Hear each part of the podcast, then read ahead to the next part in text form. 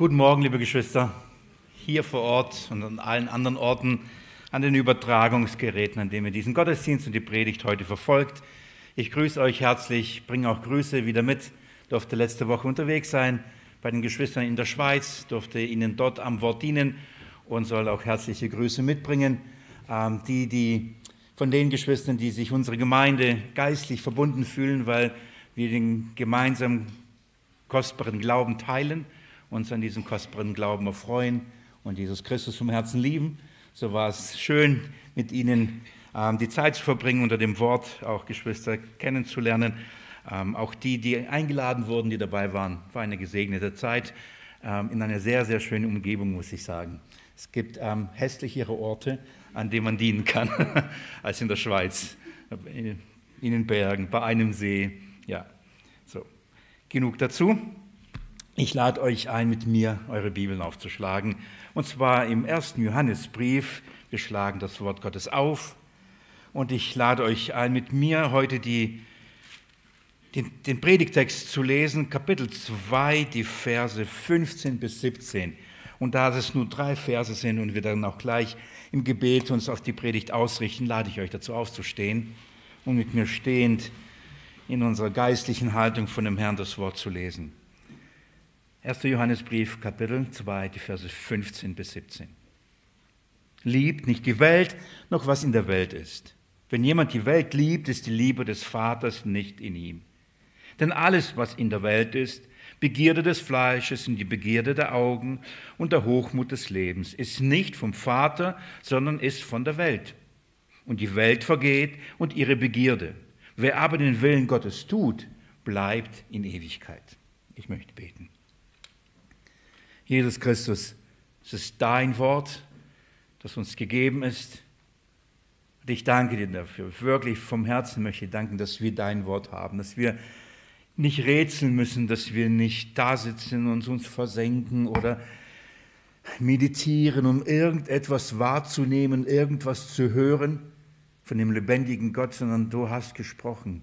Du hast deinen Willen kundgetan, hast es aufschreiben lassen und das hast auch bis, zu, bis in die heutige Zeit, auch zu uns, hast bringen lassen. Sogar auf Deutsch haben wir das. Vor uns können wir lesen können dein Wort hören, können dein, dein Wort wahrnehmen. Und ich danke dir dafür, dass wir deinen Willen kennen. Aber genauso bitten wir, Herr, dass wenn wir es lesen und es hören, dass wir es so verstehen, wie du es hast aufschreiben lassen, dass wir deine Gedanken darin verstehen und nicht unsere, dass wir zu heben wollen, was du damit sagen willst und nicht, was wir gerne darin sehen würden. Und das ist mein Gebet heute. Halte uns ganz, ganz nah bei deinem Wort und lass uns aus und durch dein Wort lernen, was dieses Wort für uns, für jeden Einzelnen bedeutet. Rede durch deinen Geist in die Herzen hinein, überführe du, ermahne du, korrigiere du, erbaue und stärke du, Jesus. Du und du durch deinen Geist und durch dein Wort tu dieses Wunder. Und wenn es deiner Gnade wohlgefällig ist und deiner Barmherzigkeit, gebrauche mich als dein Werkzeug, dein unwürdiges kleines Werkzeug, Herr, dass es dem Hörenden zum Segen und zur Gnade wird. In deinem Namen will ich es bitten, weil ich auf dich setze, weil ich auf dich hoffe. Du bist mein Herr. Amen.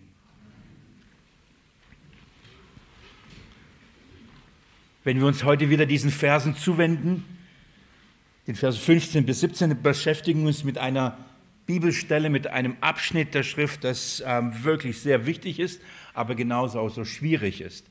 Schwierig deswegen, weil es wirklich sehr, sehr oft nicht verstanden, und das sage ich jetzt nicht von oben herab, ähm, sehr, sehr oft nicht verstanden, oft falsch ausgelegt und, äh, und darum auch oft falsch angewandt worden worden ist und auch immer noch äh, angewandt wird. Dadurch entsteht auch viel Missbrauch mit diesem Wort, mit diesen, mit diesen Versen, mit der Bedeutung dieser Verse. Und ähm, viele Kinder Gottes ähm, werden der Freude und der völligen, der völligen Freude, die eigentlich diese Worte einem vermitteln sollen, beraubt. Denn das ist das Ziel, warum Johannes diesen Brief schreibt. Es soll darum gehen, dass die Kinder Gottes ähm, völlig, eine völlige Freude erfahren in der Gewissheit ihrer Rettung, in der Gewissheit ihres Heils. Und dazu sollen auch diese Verse dienen. Ich soll diese Gewissheit festigen und sie darin festmachen. Und ähm, selbst aus meiner Prägung, aus meinem Kontext, aber auch in der Auseinandersetzung und auch in, in den vielen, vielen Gesprächen mit Geschwistern aus verschiedenen Glaubensgemeinschaften sind gerade oft diese Verse, die dann gebraucht werden, um das aufzuzeigen, dass man eben nicht ähm, ein Kind Gottes sein kann. Weil man, und darum geht es, weil man ja die Welt liebt und das, was in ihr ist. Und darum geht es hier in diesen Versen. Was bedeutet es eigentlich, die Welt zu lieben und äh, beziehungsweise nicht die Welt zu lieben und auch das nicht, was in ihr ist. In ihr ist. Was ist, was, um was geht es hier eigentlich? Auf den ersten Blick scheint es eine sehr einfache Aufforderung, die ein, offensichtlich ist. Liebt nicht die Welt, noch das, was in ihr ist. So, das ist die Aufforderung. Die Schwierigkeit liegt darin, und das habe ich letztes Mal schon, als ich über diese Verse gesprochen habe und euch habe versucht hineinzuführen, ist darin, dass jede Glaubensgemeinschaft und vielleicht sogar jeder für sich selbst es anders definiert, was Welt ist und was in der Welt ist. Das, was für einen pure Welt und Weltlichkeit ist und sagt, das darfst du nicht lieben, das kannst du nicht leben und ähm, ist für den anderen überhaupt nicht schlimm. Und was für den anderen absolut Weltlichkeit ist für, für den anderen nicht schlimm. Und ganz, ganz oft wird diese Weltlichkeit und die Liebe zu diesen Dingen, zu der Weltlichkeit, eben an ganz vielen äußeren Dingen festgemacht. Also im, im, im klassischen Sinne, das, ähm, wie man sich kleidet, das, was man besitzt, das, was man tut, wird oft als Weltlichkeit bezeichnet und sagt, das sind die Dinge, die wir nicht lieben äh, ja, sollen. Doch gerade darum geht es. Wenn Johannes darüber spricht, dann redet ja nicht, tut nicht, was in der Welt ist, oder tut nicht das, was die Welt tut und tut nicht, was in der Welt ist. Das ist ja nicht erst in Linie, was er sagt, sondern er sagt, liebt nicht das. Im Fokus steht die Liebe und nicht in erster Linie unser Handeln, sondern es geht darum, dass wir diese Dinge nicht lieben. Und hier merken wir, es, ist weit, es geht weit mehr als nur um äußerliche Dinge und Dinge, von denen wir meinen, dass wir sie nicht tun oder tun sollen. Hier geht es um unser Herz. Hier geht es um die Liebe. Hier geht es um innerliche Dinge und nicht um äußerliche Dinge, die ein Kennzeichen für ein Kind Gottes sind oder eben nicht. Darüber spricht hier ähm, Johannes und mit einem Ziel, nämlich eine völlige Freude in uns zu wecken und zu bestätigen, dass wir, dass wir sind.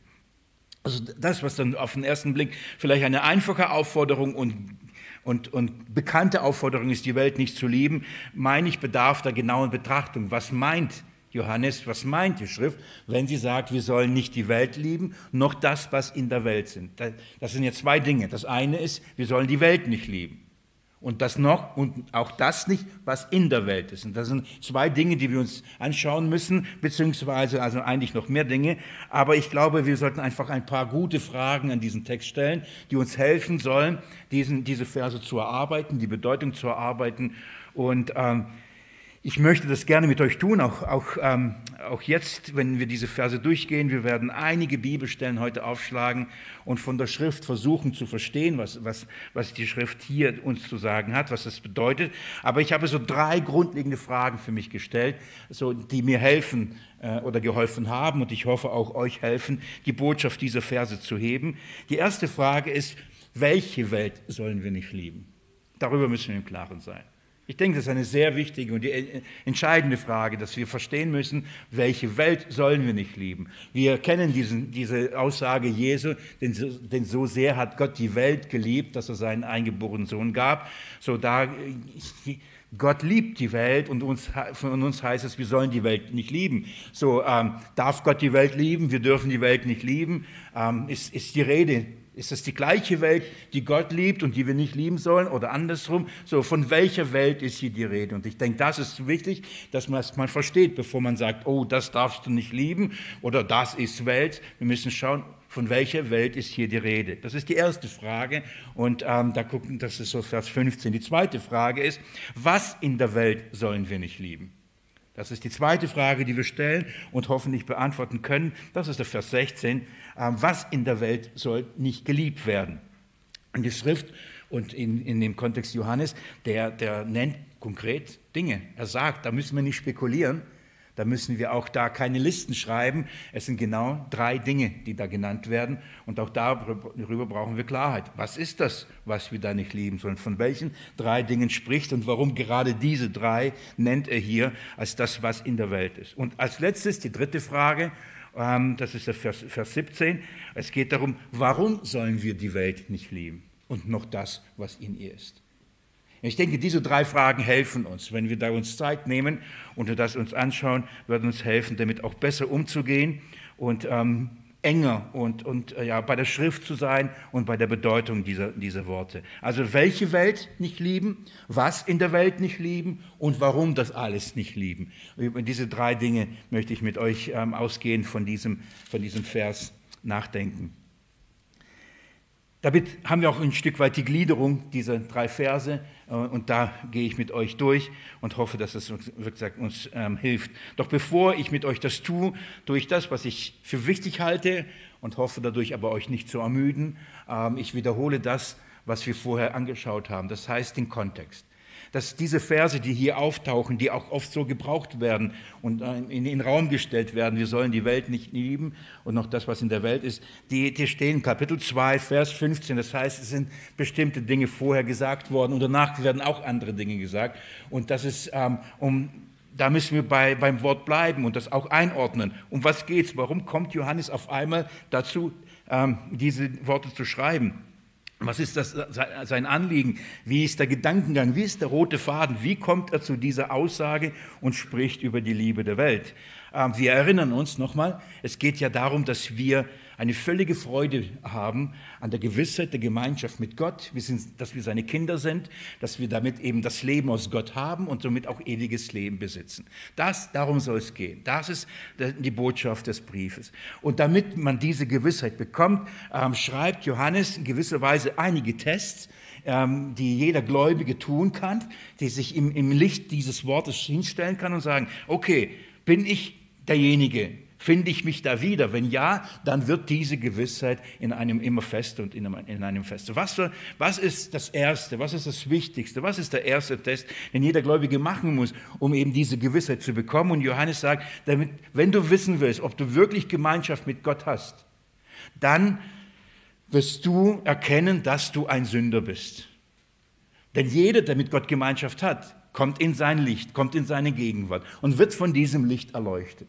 Und dieses Licht wird genau das tun. Es wird ihm offenbaren, wer er wirklich ist. Und so wird er seine eigene Sünde erkennen.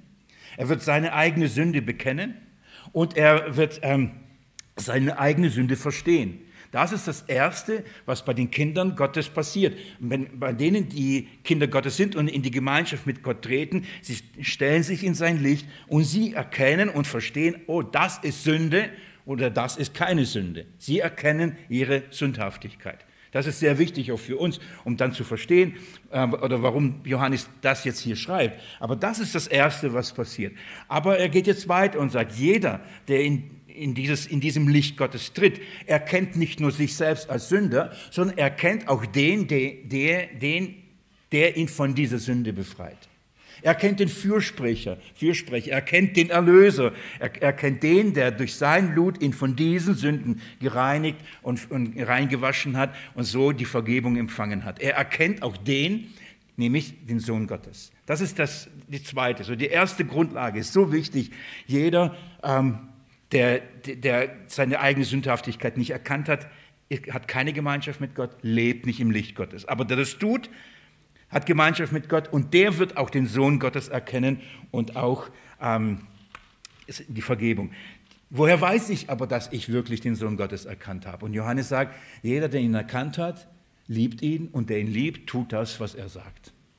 Das ist der zweite Test, den er hier macht, dann ab, ab Vers 3, Kapitel, nee, ab, das ist Kapitel 2 schon, der, das ist der zweite Test. Also sagt er, wenn du wirklich sagst, du kennst Jesus, dann heißt es, du liebst ihn. Und wenn du ihn wirklich liebst, dann tust du das, was er, was er sagt. Du hältst sein Wort.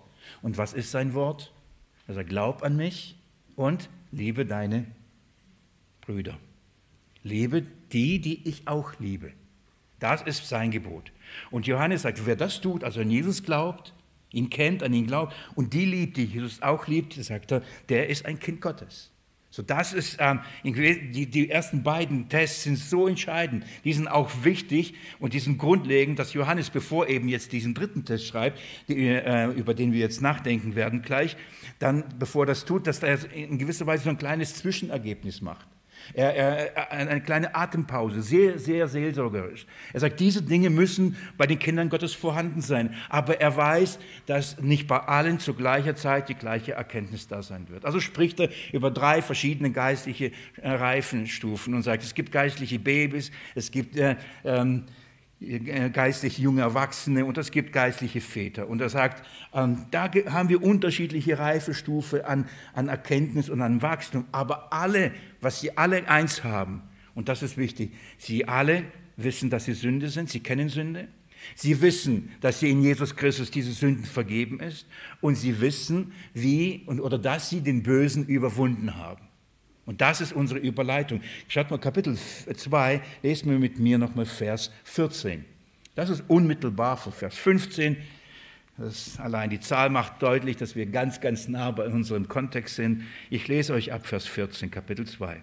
Ich habe euch geschrieben, Kinder, weil ihr, weil ihr den Vater erkannt habt. Ich habe euch Väter geschrieben, weil ihr den erkannt habt, der von Anfang an ist. Ich habe euch junge Männer geschrieben, weil ihr stark seid und das Wort Gottes in euch bleibt und ihr den Bösen überwunden habt.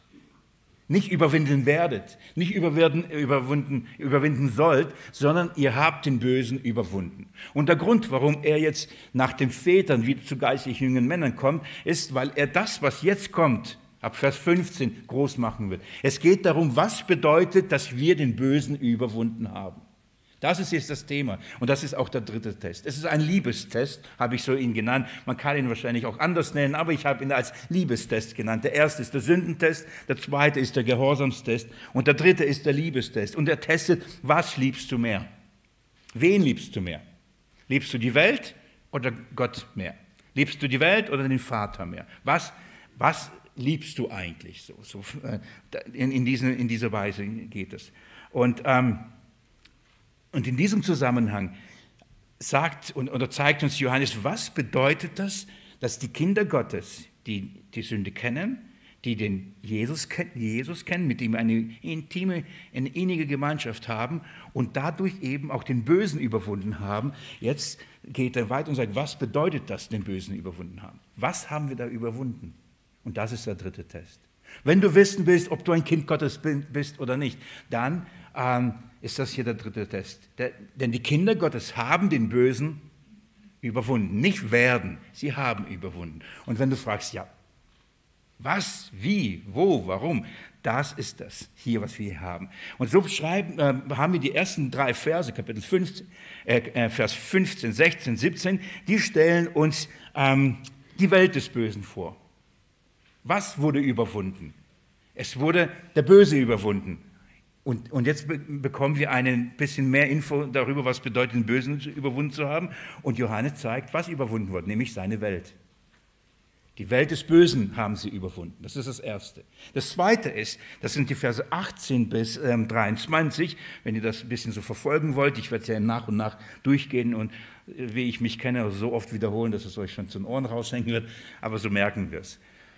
Ähm, ab Vers 18 geht es darum, das äh, uns zeigt, äh, was bedeutet den Bösen überwunden. Nicht nur die, seine Welt wird überwunden, sondern auch seine Arbeiter, die in der Welt sind, werden überwunden. Und er redet hier von den Antichristen. So, das ist die, die in der Welt seine Arbeit tun und die auch überwunden wurden, seine Arbeiter. Also die, äh, 15, Vers 15 bis 17 ist die Welt des Bösen. Und dann wird uns gezeigt, was die Kennzeichen davon sind. Was ist diese Welt? Was macht sie aus? Ähm, das, was überwunden ist. Was ist ihr Wesen? Und deswegen ist es gut, wenn wir wissen, von welcher Welt da die Rede ist. Das Zweite ist, die Arbeiter werden uns vorgestellt, und zwar die Arbeiter des Bösen. Und dann wird uns auch gesagt, was ist ihr Kennzeichen? Wer sind die? Was macht sie aus? Wie kann man sie erkennen? Und wir werden sie überführt, dass man weiß, oh, das sind ja Arbeiter des Bösen. Und das Dritte ist, ab Vers 24 bis 28 heißt es, das sind die Überwinde des Bösen. Da werden die gezeigt, die eben das überwinden, nämlich den Bösen, seine Welt und seine Arbeiter. Und uns wird gezeigt, wie, durch was. Was, die, was, ist das Werkzeug? Auf welche Art und Weise überwindet man diese böse Welt und auf welche Art und Weise überwindet man diese bösen Arbeiter der Welt? Und das ist der dritte Test, den Johannes macht.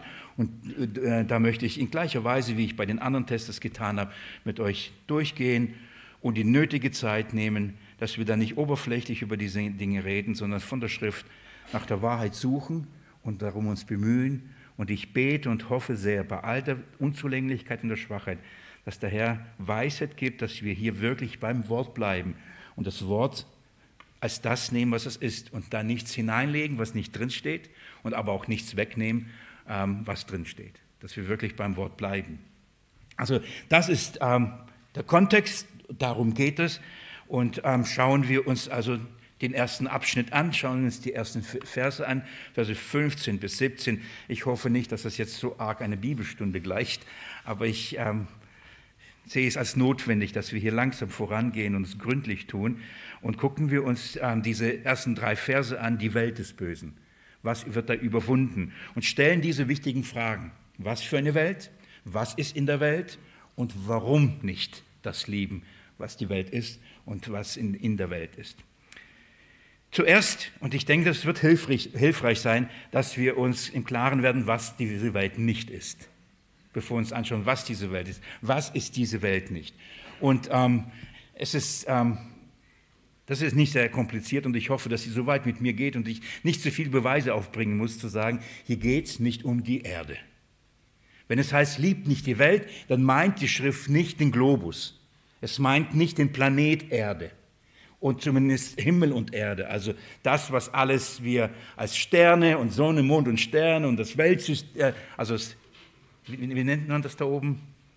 Weltall, heißt ja Weltall.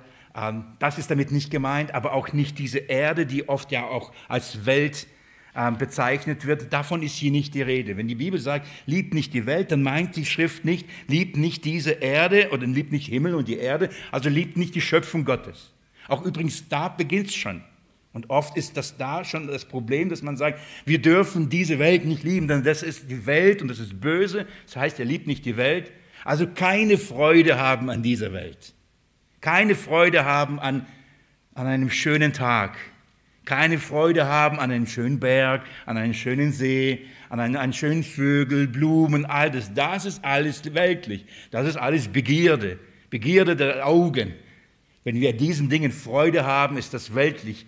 Ähm, das ist nicht, was die Schrift sagt. Wenn die Bibel von der, von der Welt redet, meint sie nicht, und ich sage es bewusst, ähm, Erde oder unseren, unsere Lebenswelt. Eine Le die Welt, in der wir leben, an der wir teilhaben, an der die wir auch genießen. Und ich sage bewusst, genießen dürfen, die wir wirklich auch lieben dürfen, an der wir uns wirklich erfreuen dürfen. Denn dazu hat Gott sie geschaffen. Dazu hat Gott sie gemacht.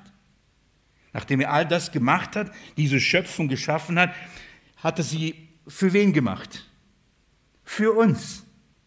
Er schuf einen Tag, zweiten Tag, also es begann ja und Gott schuf Himmel und Erde. Und dann erster Tag, zweiter Tag, dritter Tag. In eurem Hinterkopf wisst ihr alles, was in diesen Tagen geschah, auch in der Reihenfolge, ihr seid gut. Und dann heißt es jedes Mal nach jedem Tag was? Es war gut gut, gut. Und am Ende hieß es, es war sehr gut. Und dann sagen wir, das dürfen wir nicht lieben, weil Gott es ja gemacht hat. Und dann schuf er am letzten Tag den Menschen und gab es den Menschen und sagt, hier, mach es die Untertan, für dich gemacht. Die, die Welt ist von Gott geschaffen. Wir reden nicht von der Schöpfung. Im Gegenteil, die ganze Schöpfung wurde geschaffen mit einem Ziel, zum Preis und Ruhm seiner Herrlichkeit. Ich erinnere euch nur ganz kurz an Psalm 119, Vers 2 und 3, müssen wir nicht lesen. Dann heißt es, dass die, Himmel verkündigt die Herrlichkeit Gottes und das Himmelsgewölb seiner Händewerk. Dazu hat Gott alles getan. Jeder Tag sprudelt dem anderen Tag zu und sagt, weißt du, wie gut und wie herrlich Gott alles gemacht hat? Die ganze Schöpfung hat ein Ziel, Gott zu verherrlichen, Gott groß zu machen, ihn zu, äh, ja, zu erkennen, wie groß Gott le letztendlich ist. Die Schöpfung in dieser Weise, die, die er gemacht hat, ist gut. Und darum dürfen wir uns an dieser Schöpfung, Schöpfung wirklich erfreuen. Wir dürfen sie auch in dieser Weise lieben. Warum? Weil wir wissen, aus wessen Hand wir sie nehmen. Er hat sie gemacht, er hat sie uns gegeben. Wir, wir lieben sie, weil er sie für uns gemacht hat. Und wir sind ihm dankbar dafür. Das heißt, wir nehmen ihn dankbar aus seiner Hand. Wir beten nicht die Schöpfung an, Weder die Berge, noch die Tiere, noch, noch äh, das Wasser, noch die Sonne, sondern wir, wir beten Gott an, weil er das gemacht hat. Und in dieser Anbetung verherrlichen wir, denn dazu wurde, es, wurde die Schöpfung gemacht. Gott hat die Schöpfung gemacht, damit man an dieser Schöpfung seine Göttlichkeit und seine Kraft man erkennen kann. Römer Kapitel 1, Vers 18 und 19. Auch das sind die Verse, die uns bekannt sind. Darum hat er sie gemacht. Und dann sagt Paulus, weil sie aber Gott in dem Gemachten, nämlich in dieser Schöpfung und durch diese Welt nicht erkannten, hat Gott sie dahin gegeben. Weil sie aus dieser Welt nämlich einen Götzen gemacht haben und fingen an, das anzubeten, was Gott gemacht hat und haben, haben in ihrer Unkenntnis eben Gott nicht verherrlicht, sondern haben selbst sich Götzen gemacht und sich selbst auch angebetet. Aber die Schöpfung, die Erde, das, was Gott gemacht hat, was wir als Welt kennen, das ist etwas, was Gott geschaffen hat und wir dürfen an diesen Dingen wirklich Freude haben. Habt ihr Freude an einem schönen Tag? Ich, wie gesagt, ich war jetzt, deswegen rede ich so gerade so leidenschaftlich, da, ich weiß nicht, ob Sie es merkt, aber es ist voll leidenschaftlich, weil ich die Tage äh, in der Schweiz war und dachte ich, boah, schönes Fleckchen. Und ich verstand, warum manche Leute dahin fahren, um zur Ruhe zu kommen. So, das war wirklich, wirklich schön. Diese Natur, die Berge, dann unten der See, dann die Tiere, nur die Glocken von den Kühen haben ein bisschen gestört. Für meinen Geschmack ein paar Glocken zu viel, die da hinten dran gehängt haben. Aber herrlich, da kommst du zur Ruhe und auch zu, zugleich äh, aus dem Staunen nicht heraus, was Gott gemacht hat und was tut. Und ähm, ratet mal, welches Lied mir permanent durch den Kopf ging. Du großer Gott, Wisst ihr, warum wir heute das Lied gesungen haben? Ich habe Lukas gebetet, gebeten, gebetet? Nee, gebetet habe ich nicht. Gebeten. Ja, gebetet habe ich schon heute, aber ähm, gebeten, dieses Lied zu singen.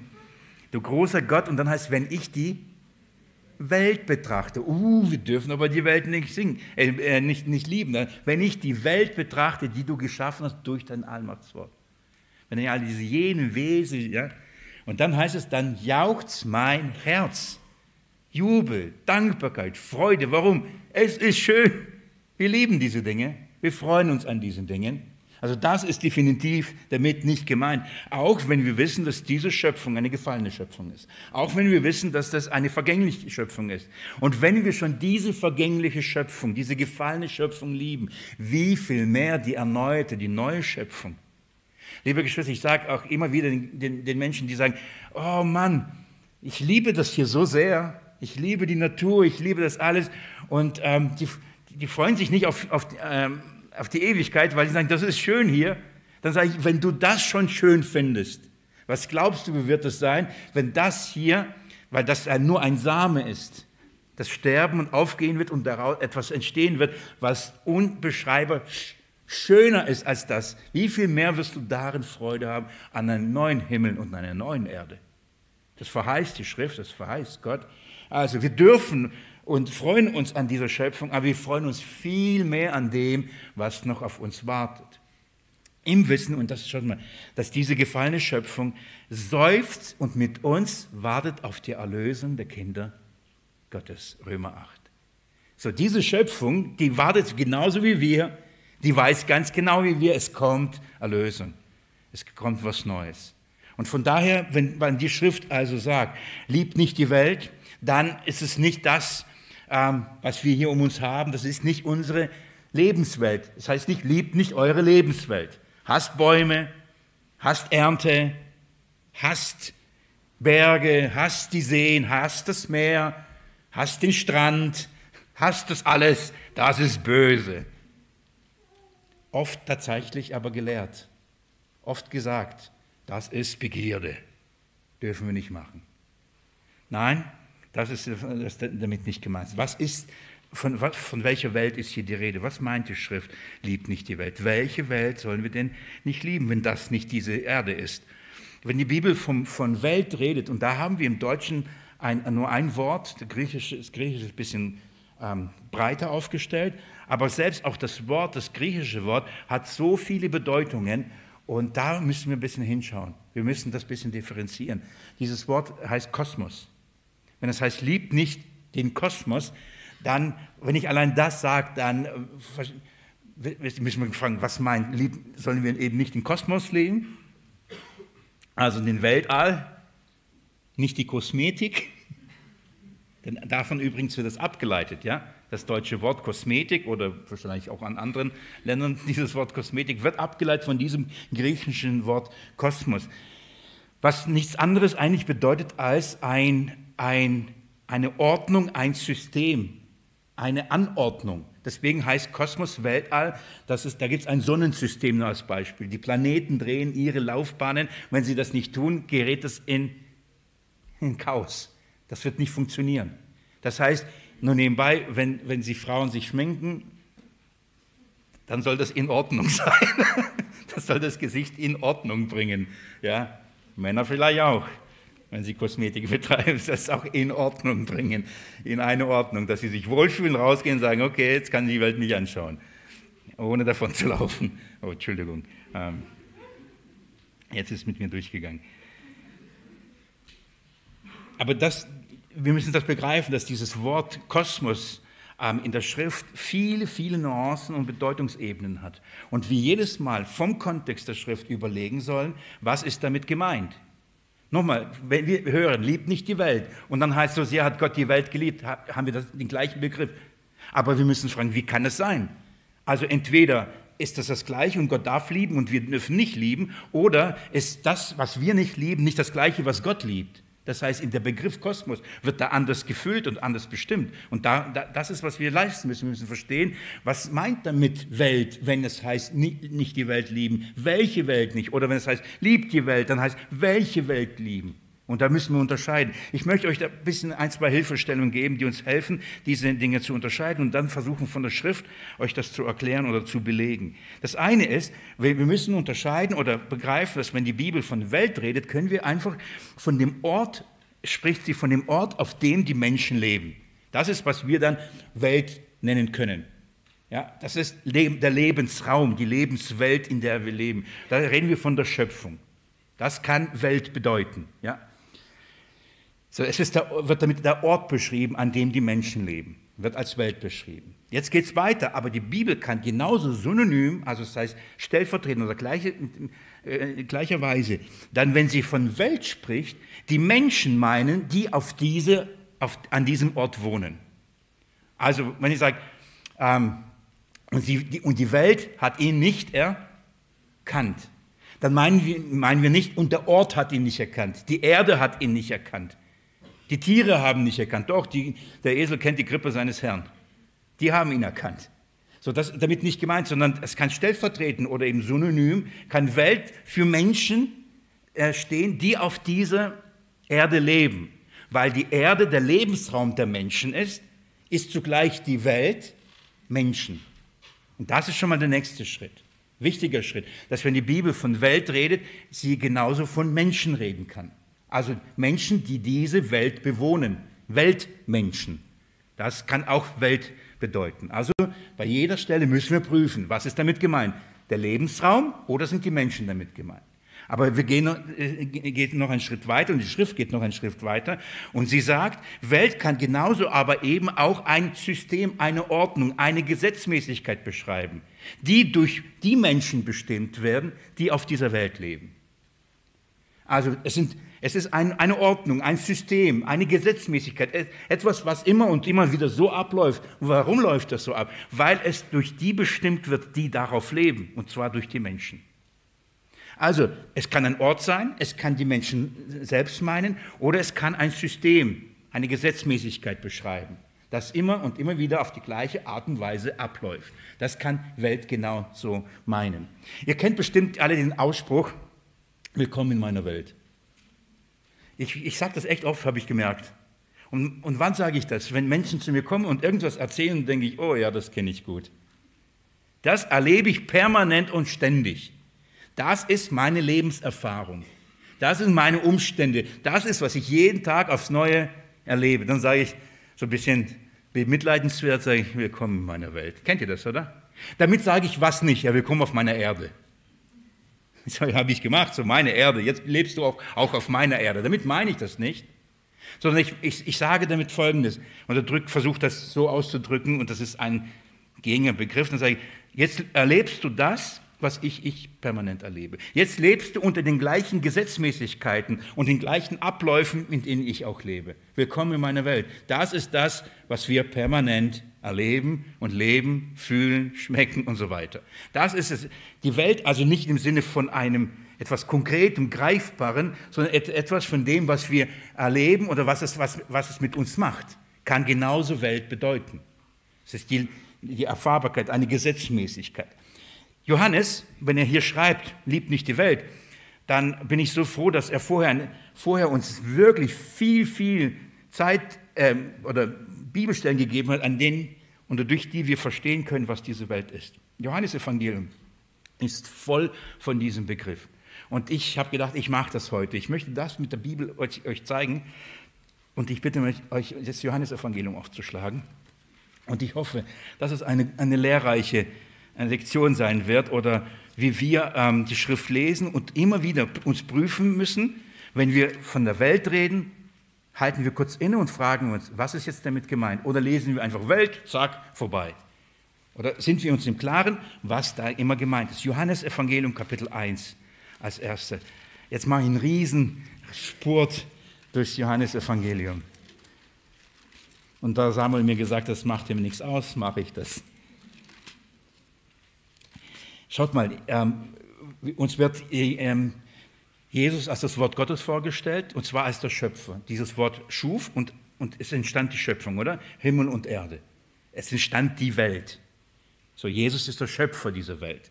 Und jetzt schaut mal Kapitel 1, Vers 9, da heißt es, das war das wahrhaftige Licht, das in die Welt kommend jeden Menschen erleuchtet. Schaut, das ist es. Jesus kommt in die Welt, das heißt in die Lebenswelt, die, die Lebenswelt der Menschen, die er geschaffen hat, um was zu tun? In dieser Lebenswelt den Menschen zu erleuchten, okay?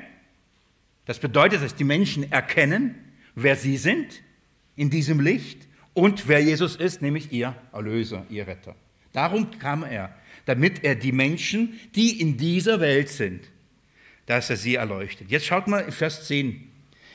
Er war in der Welt und die Welt wurde durch ihn und die Welt erkannte ihn nicht. Das sind Verse, die kennen wir, oder? Und wenn ich sage, und die Welt erkannte, erkennt nicht, und wir, wir, wir, würden jetzt nicht über das Thema Welt reden, was würdet ihr automatisch denken? Wer erkannte ihn nicht? Die Bäume? Nein, wir, wir wissen eigentlich automatisch, ah, das sind ja Menschen. Menschen haben ja nicht erkannt. Die sollen ihn doch erkennen, oder? Also redet Jesus, wenn er sagt, er kam in die Welt und die Welt kannte ihn nicht, dann redet er von, der, von, von den Menschen, die in diesem in dieser Schöpfung, die er geschaffen hat, in, die in dieser, in dieser Welt leben. Also sind Weltmenschen. Sie erkennen ihn nicht. Sie, sie erkennen nicht. Er kam in das Seine und die Seinen nahmen nicht auf.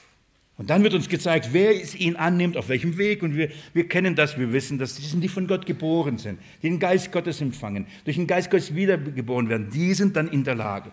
Macht mit mir einen großen Sprung in Kapitel 3. Da redet Jesus und erklärt das dem, dem Nikodemus, was es bedeutet, dass man von neuem geboren werden muss.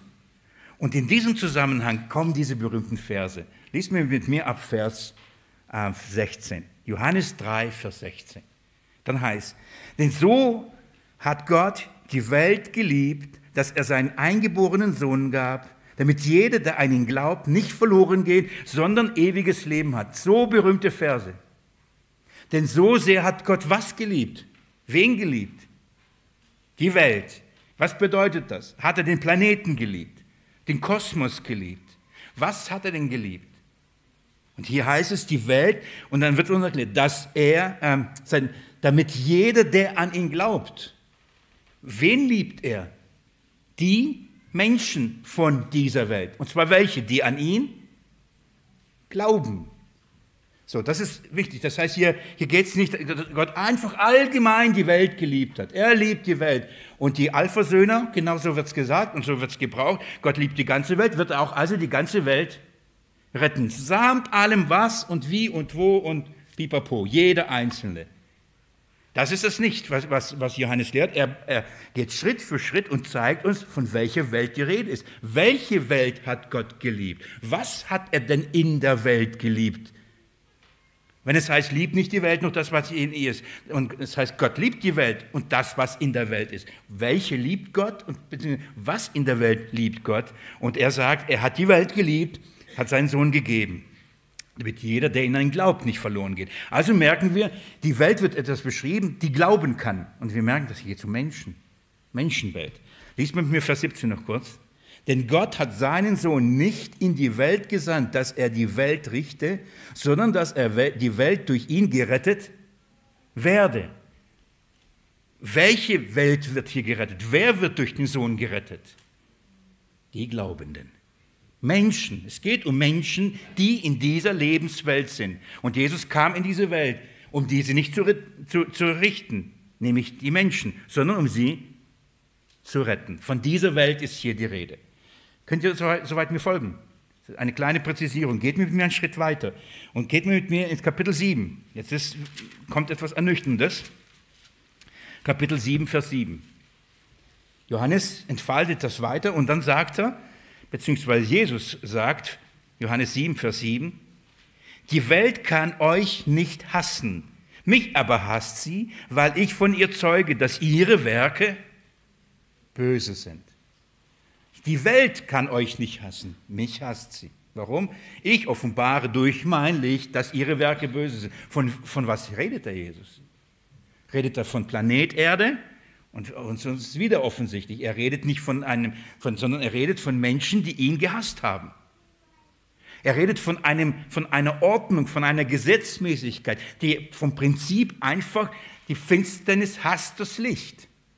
Das ist eine Gesetzmäßigkeit, eine, eine, eine geistige Ordnung. Sie hasst das Licht, sie hasst Christus, sie hasst die, die übrigens ihm gehören. Warum? Weil es überführt, dass diese Weltordnung oder dass dieses System und die Menschen, die in diesem System leben und dieses System auch, auch ausmachen, dass sie böse sind.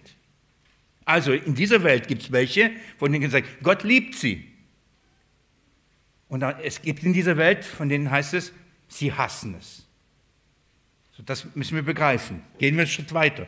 Stück für Stück nähern wir uns. Kapitel 8, Vers 12. Jesus redete nun wieder zu ihnen und sprach, ich bin das Licht der Welt. Auch das ist ja uns so gut bekannt. Deswegen, ich habe große Freude daran gehabt, diese Bibelstellen durchzugehen, weil das sind alle uns gut bekannt. Aber dieser Fokus, dass wir uns überlegen, da heißt ja, ich bin das Licht der Welt. Welche Welt? Was? Welche Welt? Dann heißt es, ich bin das Licht der Welt. Wer mir nachfolgt, wird nicht in der Finsternis wandeln, sondern wird das Licht des Lebens haben. Jesus sagt, ich bin das Licht der Welt. Welcher Welt? Der Menschenwelt. Und dann redet er und sagt, wer mir nachfolgt, von welcher Welt ist hier die Rede? Von Menschen. Menschen, die in dieser Welt sind. Und Jesus ist gekommen, damit diese Menschen Licht bekommen, damit sie Erkenntnis der Sünde bekommen, dass sie Erkenntnis der Sündhaftigkeit, Verdorbenheit, dass sie ihre Sünden bekennen und den Erlöser erkennen. Das ist im Kontext des Johannesevangeliums. Ich bin das Licht. Ich bringe Menschen dazu. Also wird es welche geben, die werden dieses Licht, aus dieser Welt wird es welche geben, die werden dieses Licht annehmen und dieses Licht lieben und andere werden dieses Licht nicht annehmen und werden dieses Licht hassen. Das alles ist Welt. Das in der Welt. Macht mit mir einen Sprung, Kapitel 12. Vers 31. Jetzt wird es konkreter. Jetzt ist das Gericht dieser Welt. Vers 31, ja? Jetzt ist das Gericht dieser Welt. Jetzt wird der Fürst dieser Welt hinausgeworfen werden. Und wenn ich von der Erde erhöht bin, werde ich alle zu mir ziehen, sagt Jesus. So eine wichtige Stelle, um etwas Wichtiges grundsätzlich zu, äh, zu begreifen. Hier heißt es, jetzt ist das Gericht dieser Welt. Welcher Welt? Ist es das Gericht des Globus? Ist das Gericht des, der Erde? Das Gericht der Schöpfung? Nein. Jetzt ist das Gericht der Welt. Welcher Welt? Eine Welt, die wem gehört? Dem Fürsten der Welt. Wer ist das? Der Teufel, der, der Drache, der Satan. Von was wird gerichtet? Dass diese Gesetzmäßigkeit, dieses System, nämlich dass die Menschen in der Finsternis versklavt. Liebe Geschwister, wie oft gibt es so Meinungsverschiedenheit und Schwierigkeiten zu begreifen, dass Jesus regiert, weil man was glaubt? Ja, ja, der, der Teufel ist doch der Fürst der Welt, oder? Jesus kann noch nicht regieren, er kann noch nicht der Herr sein, er kann noch nicht der Herrscher sein. Warum? Ja, der Teufel regiert doch diese Welt. Und jetzt kann man nur behaupten, wenn man nicht begreift, welche Welt regiert er. Von welcher Welt ist er der Fürst? Er ist nicht der Fürst von dieser Schöpfung. Wer regiert diese Schöpfung? Von Anfang an, wer hat sie gemacht? Es ist Gott, der Vater in und durch seinen Sohn. Der Teufel regiert nicht diese Schöpfung. Der Teufel regiert ein, eine Gesetzmäßigkeit, er regiert ein System, eine, eine, eine Ordnung. Und wisst ihr welche? Nämlich der Welt. Und welcher Welt? Der Menschenwelt. Welcher Menschen? Die in der Finsternis sind, die in der Finsternis leben, die die Sünde lieben, die das Licht hassen. Das ist seine Lebenswelt. Das ist die Welt, die der Fürst der Welt beherrscht. Er beherrscht nicht jeden Menschen, er beherrscht die, die ihm gehören, die zum Reich, dem Reich der Finsternis gehören.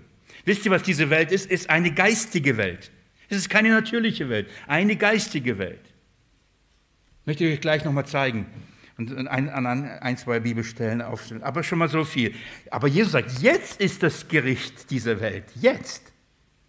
Nicht irgendwann mal. Jesus ist gekommen, das heißt, um dieses System zu zerstören.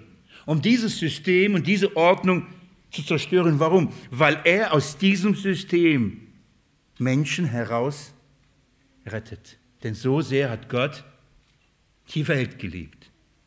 Er überlässt sich die Menschen nicht dem Teufel. Er überlässt nicht der Finsternis. Er will die Menschen aus diesem Finsternis, aus dieser Welt heraus retten. Denn er liebt sie. Geht mit mir ein bisschen weiter. Ähm, Kapitel 14, Vers 27. Ah, 14, Vers 17 vielleicht zuerst. Ich muss aber vorher lesen, weil das, das ist mitten im Satz. Ab Vers 15. Ab Vers 15. Wenn ihr mich liebt, so werdet ihr meine Gebote halten. Und ich werde den Vater bitten, und er wird euch einen anderen Beistand geben, dass er bei euch sei in Ewigkeit. Wie herrlich ist das, oder? Jesus verspricht seine Nachfolger, die Jesus lieben, das heißt, die ihn erkannt haben, einen Beistand. Und zwar einen Geist. Und er sagt, er wird bei euch bleiben in Ewigkeit, er wird nicht gehen. Das ist eine herrliche Wahrheit. Und dann sagt er aber, schaut mal Vers 17, den Geist der Wahrheit, den die Welt nicht empfangen kann. Ja, welche Welt? Die Lebenswelt, die Menschen. Die Menschen, die, die, die zu dieser Welt gehören. Die können ihn nicht empfangen, sagt Jesus. Die Welt kann nicht empfangen. Das bedeutet nicht, der Geist Gottes wird nicht diese, auf diese Erde kommen können. Nein, es gibt in dieser Welt, das heißt, die Menschen, die diese Welt ausmachen, sagt Jesus, die können den Geist nicht empfangen. Ihr werdet ihn empfangen. In Vers 27 sagt er, Frieden lasse ich euch, meinen Frieden gebe ich euch. Nicht wie die Welt gibt, gebe ich euch. Wiederum ein Begriff. Und wiederum müssen wir stehen bleiben und sagen, was meint er damit? Welchen Frieden kann die Welt uns nicht geben? Was meint er denn? Die Erde? Meint er die Menschen? Oder meint er dieses System? Und Jesus sagt, die Menschen können den Geist Gottes nicht empfangen, es sei denn, ich gebe ihn. Und hier sagt er, die Menschen können in diesem System keinen Frieden finden. In dieser Gesetzmäßigkeit keinen Frieden finden. Von welchem Frieden redet er? vom Frieden mit Gott. Ich gebe euch einen Frieden, eine Gewissheit, eine Rettung. Die kann die Welt, das heißt, dieses System, die, die, diese Gesetzmäßigkeit kann euch das nicht geben, das, was ich euch geben kann. Ich, noch ein, zwei Stellen, da sind wir durch das Johannes Evangelium durch. Schaut mal mit mir Kapitel 15. Wenn die Welt euch hasst, ab Vers 18. Wenn die Welt euch hasst, so wisst, dass sie mich vor euch gehasst hat.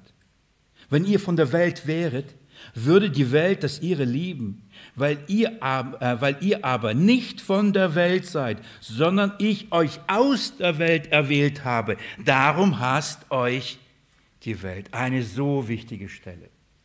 Schaut mal, Johannes beginnt in Johannes 3,16. Denn so sehr hat Gott die Welt geliebt. Und wir müssen durch den Johannes, das Johannesevangelium gehen, um zu verstehen, was damit gemeint ist. Und spätestens hier, und es kommt noch eine kleine, viel deutlichere, deutlichere Stelle, wird uns deutlich, wen hat Jesus, wen hat Gott geliebt? Die er aus dieser Welt erwählt hat. Es gibt also diejenigen, die von dieser Welt sind und die hassen. Die heißen Jesus und sie hassen, die Jesus gehören. Warum? Weil Jesus sagt, ihr seid nicht von dieser Welt. Ihr seid nicht von dieser Welt. Darum hassen sie euch. Liebe Geschwister, allein dieser Gedanke, warum hasst die Welt die Kinder Gottes? Weil sie nicht zu dieser Lebenswelt gehören. Jetzt macht mal den Rückschluss. Wenn die Welt aber uns liebt, woran kann, wie kann das sein? Wie sehr sind die Kinder Gottes anscheinend so bemüht, die Welt und die Gemeinde, dass die Welt sie liebt. Es, es funktioniert nicht. Das sind zwei verschiedene Welten. Zwei verschiedene geistige Welten. Und Jesus sagt, ihr seid nicht in der Welt. Ihr seid zwar in der Welt, aber ihr seid nicht von der Welt. Jesus ist gekommen, weil er euch aus dieser Welt, ihr seid in dieser Welt, aber ihr gehört mir, euch zu rausholen. Warum? Weil ich euch Liebe, und zwar vor Grundlegung der Welt. Um das zu belegen, geht mir mit mir in Kapitel 17. Jetzt Kapitel 17. Ich steige mit euch ab Vers 4 ein. Ich habe dich verherrlicht auf der Erde das Werk habe ich vollbracht, das du mir gegeben hast, das ich tun sollte. Und nun verherrliche du, Vater, mich bei dir, selbst mit der Herrlichkeit, die ich hatte, ehe die Welt war. Also, Jesus sagt, gib mir die gleiche Herrlichkeit, die gleiche Vollmacht, die gleiche Kraft, die gleiche Stellung, die ich hatte, bevor ich in diese Welt gekommen bin, bevor es diese Welt überhaupt existiert hat, bevor diese Gesetzmäßigkeit, bevor diesen Ort und diese Menschen, bevor es alles gab. Das heißt, die Schöpfung der Erde, das heißt den Sündenfall, das heißt die, die, gefallene Menschheit, das heißt den Teufel mit seinem ganzen System. Bevor das alles war, bitte gib mir diese Herrlichkeit, die ich hatte, bevor das alles war. Und dann geht es weiter und Jesus sagt, Vers 6, ich habe deinen Namen den Menschen offenbart, die du mir aus der Welt gegeben hast. Das heißt, es gibt Menschen, die Gott Jesus aus der Welt gibt. Wenn es heißt, denn so sehr hat Gott die Welt geliebt, dann beantwortet Jesus, welche Menschen hat er aus dieser Welt geliebt, die du ihm gegeben hast. Ihr seid nicht von der Welt, ich habe euch aus der Welt erwählt. Also es gibt Menschen, die, die aus der Welt sind, die oder in der Welt sind, aber die nicht von der Welt sind. Warum? Weil sie vor Grundlegung der Welt, wisst ihr schon, wem gehört haben? Gott. Und diese gibt er dem Sohn. Und für diese Sohn, kommt der Sohn in diese Welt, um diese Welt nicht zu richten, sondern sie zu retten, um sie zu, zu erlösen. Lest mir mit mir ab Vers, ab Vers 9. Ich bitte für sie, nicht für die Welt bitte ich, sondern für die, welche du mir gegeben hast, denn sie sind dein. Ich bitte für sie, nicht für die Welt. Warum bittet Jesus nicht für die Welt? Er bittet nicht für die Schöpfung, das ist nicht, was er meint. Er bittet nicht für die Lebenswelt. Er, bittet, er sagt, ich bitte für sie, welche, die du mir aus der Welt gegeben hast. Für die Welt bitte ich, bitte ich nicht. Man muss schon ans Ende des Johannesevangeliums lesen, bevor man Johannes 3,16 hier proklamiert und was heißt denn, so sehr hat Gott die Welt geliebt? Was, welche Welt hat er geliebt? Er liebt die Seinen, die in der Welt sind, aber nicht von der Welt sind. Und sagt, für die bitte ich. Vers 11. Und ich bin nicht mehr in der Welt und diese sind in der Welt. Und ich komme zu dir, heiliger Vater. Bewahre sie in deinem Namen, den du mir gegeben hast, dass sie eins seien wie wir. Als ich bei ihnen war, bewahrte ich sie in deinem Namen, den du mir gegeben hast, und ich habe sie behütet. Und keine von ihnen ist verloren als nur der Sohn des Verderbens, damit die Schrift erfüllt würde. Jetzt aber komme ich zu dir, und diese Rede, äh, rede ich in der Welt, damit sie meine Freude völlig in sich haben. Ich habe ihnen dein Wort gegeben, und die Welt hat sie gehasst, weil sie nicht von der Welt sind, wie ich nicht von der Welt bin. Ich bitte nicht, dass du sie aus der Welt wegnimmst, sondern dass du sie bewahrst vor dem Bösen. Und das ist unser Punkt, wo wir wieder zurückkehren müssen zum ersten Johannesbrief. Denn da heißt es, wer sind die Kinder Gottes? Die den Bösen überwinden. Was ist, die, was ist das Erste? Die die Welt, seine Welt überwinden. Warum überwinden sie übrigens? Weil Jesus für sie gebeten. Sie sind in der Welt. Das heißt, sie sind nicht nur auf dieser Erde, sie sind nicht nur Menschen dieser Erde, also die leben in dieser Erde als Menschen, sondern sie gehören, ähm, die sind da, wo dieses System ist, wo dieses antichristliche, antigöttliche, geistige System ist. Und Jesus sagt, sie bleiben da, die, sind, die gehören nicht zu diesem System, die gehören nicht zu dieser Ordnung. Sie haben nicht den Geist der Welt, sondern die haben den Geist Gottes. Und ich bitte Sie, bewahre sie in der Welt. Warum? Weil ich sie genauso in die Welt gesandt habe, wie du mich in diese Welt gesandt hast, sagt Jesus. Sie haben noch einen Auftrag in dieser Welt. Welchen? Damit die Welt glaube, dass ich sie geliebt habe. Verkündigen. Es gibt noch einige in dieser Welt, mehr wie die elf, die auch Kinder des Lichts werden sollen, die auch zu denen gehören, die Gott vor Grundlegung der Welt erwählt hat. Wir wissen nicht wer. Unser Auftrag ist hinzugehen in diese Welt, in diese ungläubige, in diese gehasste Welt, um dieses zu verkündigen, damit die, die Gott gehören, die noch in dieser Welt sind, aber eben nicht von dieser Welt zur Erkenntnis der Wahrheit kommen und in dieses Licht gestellt werden. Also ich hoffe, es hilft uns, wenn wir dann unterscheiden, von welcher Welt ist die Rede, dass wir die einzelnen Stellen dann genau hingucken und sagen, was meint die Schrift damit. Geht mit mir jetzt ganz schnell ins, in, wieder zurück zum ersten Johannesbrief.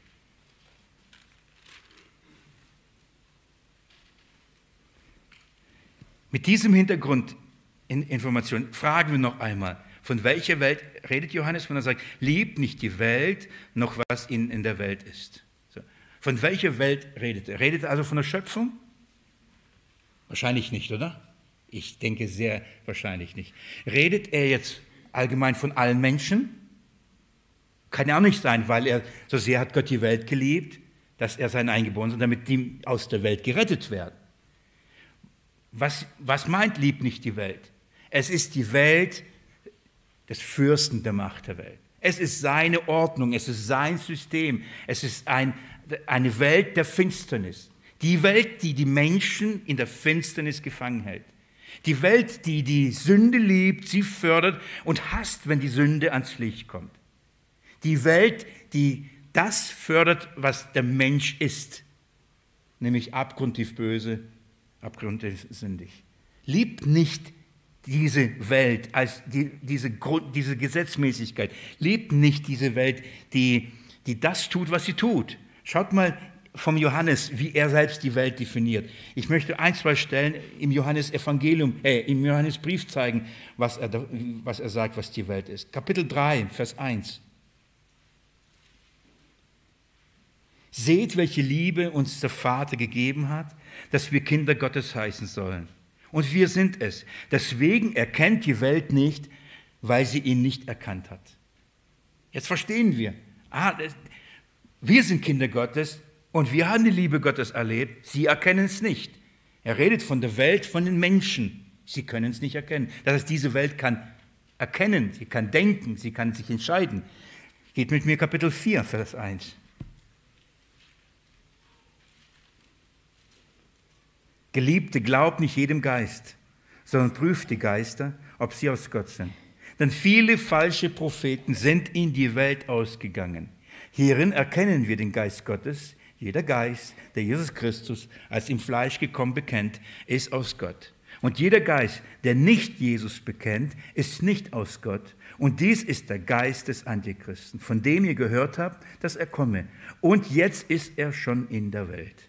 Ihr seid aus Gott Kinder und habt sie überwunden, weil der, welche euch, welcher in euch ist, größer ist als der, welcher in der Welt ist. Sie sind aus der Welt, deswegen ähm, reden sie aus dem Geist der Welt. Und die Welt hört sie. Wir sind aus Gott. wer Gott erkennt, hört uns. Wer nicht aus Gott ist, hört uns nicht. Hierin erkennen wir den Geist der Wahrheit und den Geist des Irrtums. Also es gibt zwei Dinge, die wir verstehen müssen. Es gibt eine geistige Welt. Und in diese geistige Welt übrigens äh, schickt er seine falschen Arbeiter. Und sie gehen, haben ein Ziel. Sie gehen dahin, um durch den Geist des Irrtums, nämlich den, Geist des Antichristen, die Menschen zu verführen, sie in der Finsternis zu halten, sie zu belügen und sie in Irrtum zu führen, damit sie was nicht erkennen? Das Lichtglanz des Evangeliums von Jesus Christus. Es ist eine geistige Welt, von der der Teufel der Fürst ist. Von dieser Welt ist er Fürst. Diese Welt beherrscht er. In diese Welt sendet er seine Arbeiter aus. Und diese Welt kontrolliert er. Welche Welt? Er kontrolliert die, die, die verloren gehen. Er, er kontrolliert wen? Die, die verblendet sind. Er kontrolliert was? Menschen. Durch den Geist, der in ihnen ist. Ein Geist der Welt. Und diese, sagt Johannes, die können uns nicht verstehen. Wir können reden von wie viel wir wollen, die werden es nicht begreifen. Denn sie haben nicht den Geist, der aus Gott ist, die haben den Geist, der von der Welt ist. Das heißt, wenn jemand den Geist Gottes hat, was wird bei dem sichtbar werden? Er wird das lieben, was Gott liebt. Wenn jemand aber den Geist der Welt hat, was, wie wird bei ihm das sichtbar werden? Er wird das lieben, was der Teufel liebt. Das ist der Test. Johannes beginnt und sagt, liebt nicht die Welt, liebt nicht dieses System, liebt nicht dieses antichristliche System. Denn wenn die Liebe Gottes in euch ist, könnt ihr doch das nicht lieben. Aber wenn ihr das liebt, dann erweist sie euch doch als welchen Kinder. Was liebt ihr? Und deswegen ist es so wichtig, dass wir begreifen, was liebt der Teufel? Was fördert der Teufel? Was ist seine Welt? Was sind seine Prinzipien? Was sind seine Kennzeichen? Was fördert der Geist des Antichristen und was fördert der Geist Christi? Welche Liebe fördert der Geist Christi und welche Liebe fördert der Geist des Antichristen? Welche Liebe fördert der Geist Christi? Wir kennen die Antwort, oder? Die Liebe zu Gott und zu den Brüdern. Das ist ein Kennzeichen. Das ist, das ist, was der Geist Christi macht. Welche Liebe fördert der Geist der Welt? Die Liebe zum Begierde des Fleisches, die Liebe zu Begierde der Augen, die Liebe zu Hochmut des Lebens. Darum kommen dann die Kennzeichen. Das sind die Dinge, die der, der, der Teufel fördert. Was wird überwunden oder warum ist die Rede? Von was ist die Rede? Johannes sagt, der Böse schafft eine Welt. Er schafft kein Kosmos in dem Sinne eine, eine, eine, eine Erde. Er schafft eine geistige Welt, und zwar von Menschen bestimmt, die in und durch seinen Geist eine, nach einer Gesetzmäßigkeit leben, nach Prinzipien leben, nach Überzeugungen leben. Und zwar leben sie in einer Finsternis, in einer Verdunkelung. Und diese Verdunkelung oder in diese, die erkennen nicht, was die Wahrheit ist, ist. Sie erkennen nicht, was die wirkliche Liebe ist. Sie erkennen Gott nicht. Und, sie, und, und er schafft eine Welt, in der ihnen das alles hervorgebracht wird, gefördert wird, gestärkt wird, hochgehalten wird. Alles, was entgegen der Liebe Gottes steht. Und das sind, nennt er drei Dinge. Begierde des Fleisches, Begierde der Augen, Hochmut des Lebens.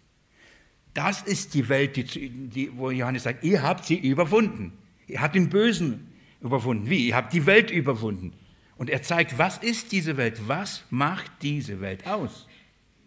Schaut nochmal, hier steht nicht, oder wenn es heißt, die Begierde, der, äh, die Begierde des Fleisches, Begierde der Augen, Hochmut des Lebens. Hier geht es nicht, die haben das getan, die haben das getan, die haben das getan. Hier geht es um was?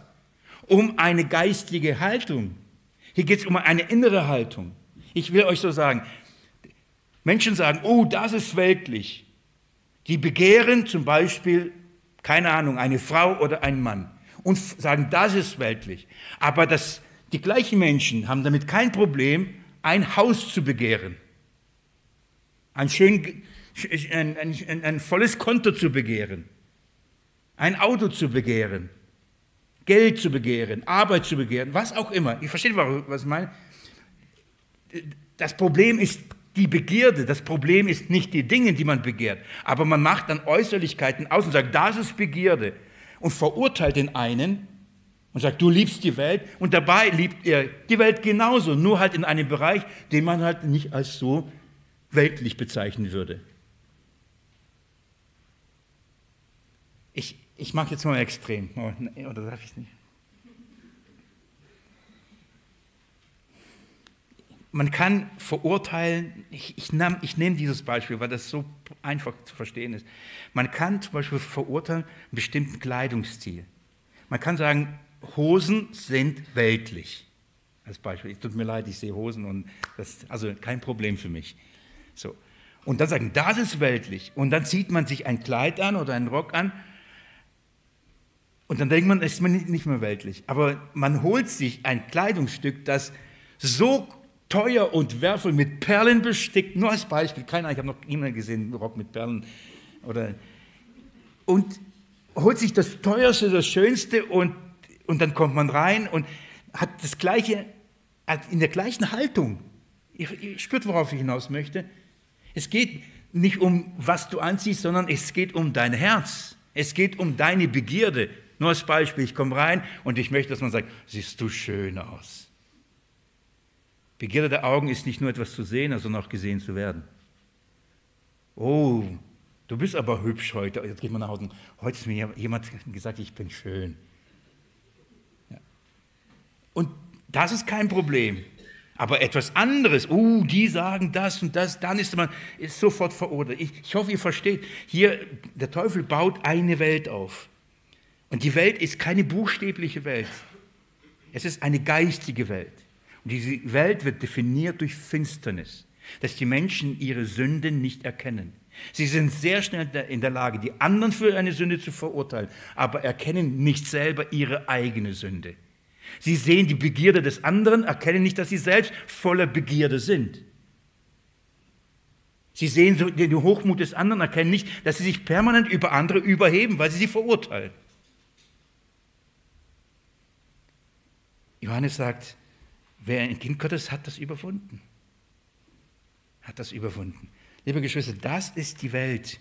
Das ist die Welt, in der der Fürst der Macht der Luft, des Geistes wirkt. Das ist seine Welt. In dieser Welt regiert er. Ja, heute ja. Er regiert über diese Menschen, aber er regiert nicht über diese Welt. Da regiert einer. Er ist der Fürst der Macht der Luft. Oder das heißt, er ist der Fürst oder Gott der Welt, 2. Korinther. Das heißt nicht, dass in diese Welt gehört. Dass viele sofort sagen, guck mal, das, nein, er, welche Welt? Seine Welt, die er geschaffen hat. Eine geistige Welt. Könnt ihr mir folgen? Darf ich euch zwei Dinge äh, am Ende äh, euch mitgeben? Und für den nächsten Sonntag dürfen wir schon weitermachen, deswegen bin ich guten Mutes, hier aufzuhören. Geht mit mir in Jakobusbrief, Jakobus Kapitel 1.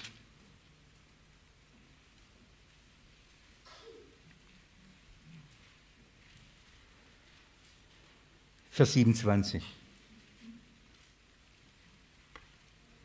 Jakobus schreibt, ein reiner, und unbefleckter Gottesdienst vor Gott und dem Vater ist dieser, Waisen und Witwen in ihrer Bedrängnis zu besuchen.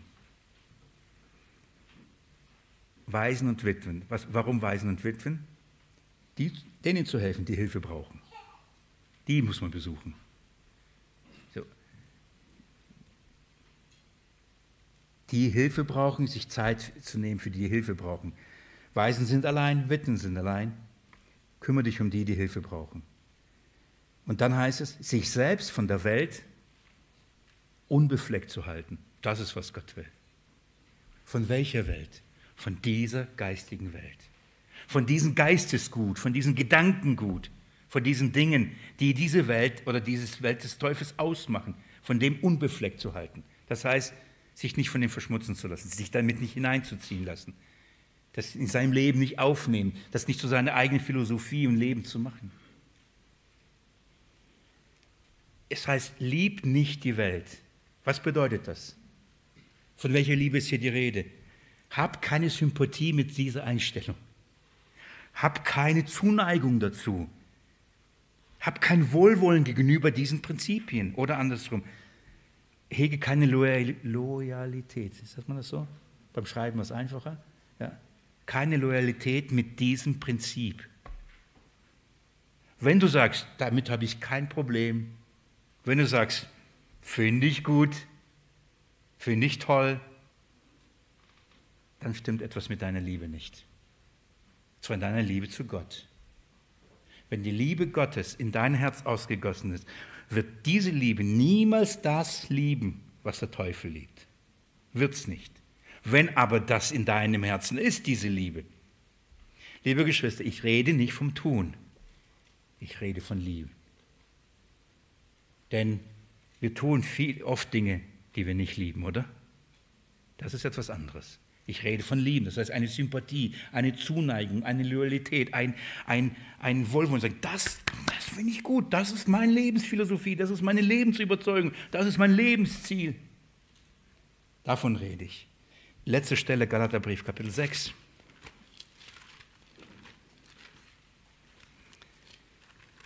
Galater 6.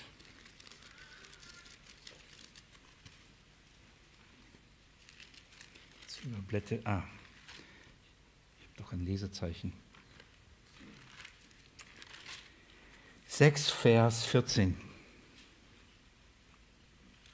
Mir aber sei es fern mich zu rühmen als nur des Kreuzes unseren Herrn Jesus Christus. Das Einzige, worum ich mich rühme, das Einzige, worauf ich baue, das Einzige, was ich brauche, das Einzige, worauf ich stolz bin, es gibt nur eine Sache, und zwar, ich rühme mich des Herrn Jesus Christus. Warum? Schaut mal. Durch das mir die Welt gekreuzigt ist und ich der Welt. Ich bin mit Christus. All diesen Überzeugungen, all diesem Gedankengut, all diesen Philosophien, all diesen Prinzipien. Ich bin mit Christus diesen Dingen gestorben. Und wisst ihr was? Und diese Dinge sind für mich auch gestorben.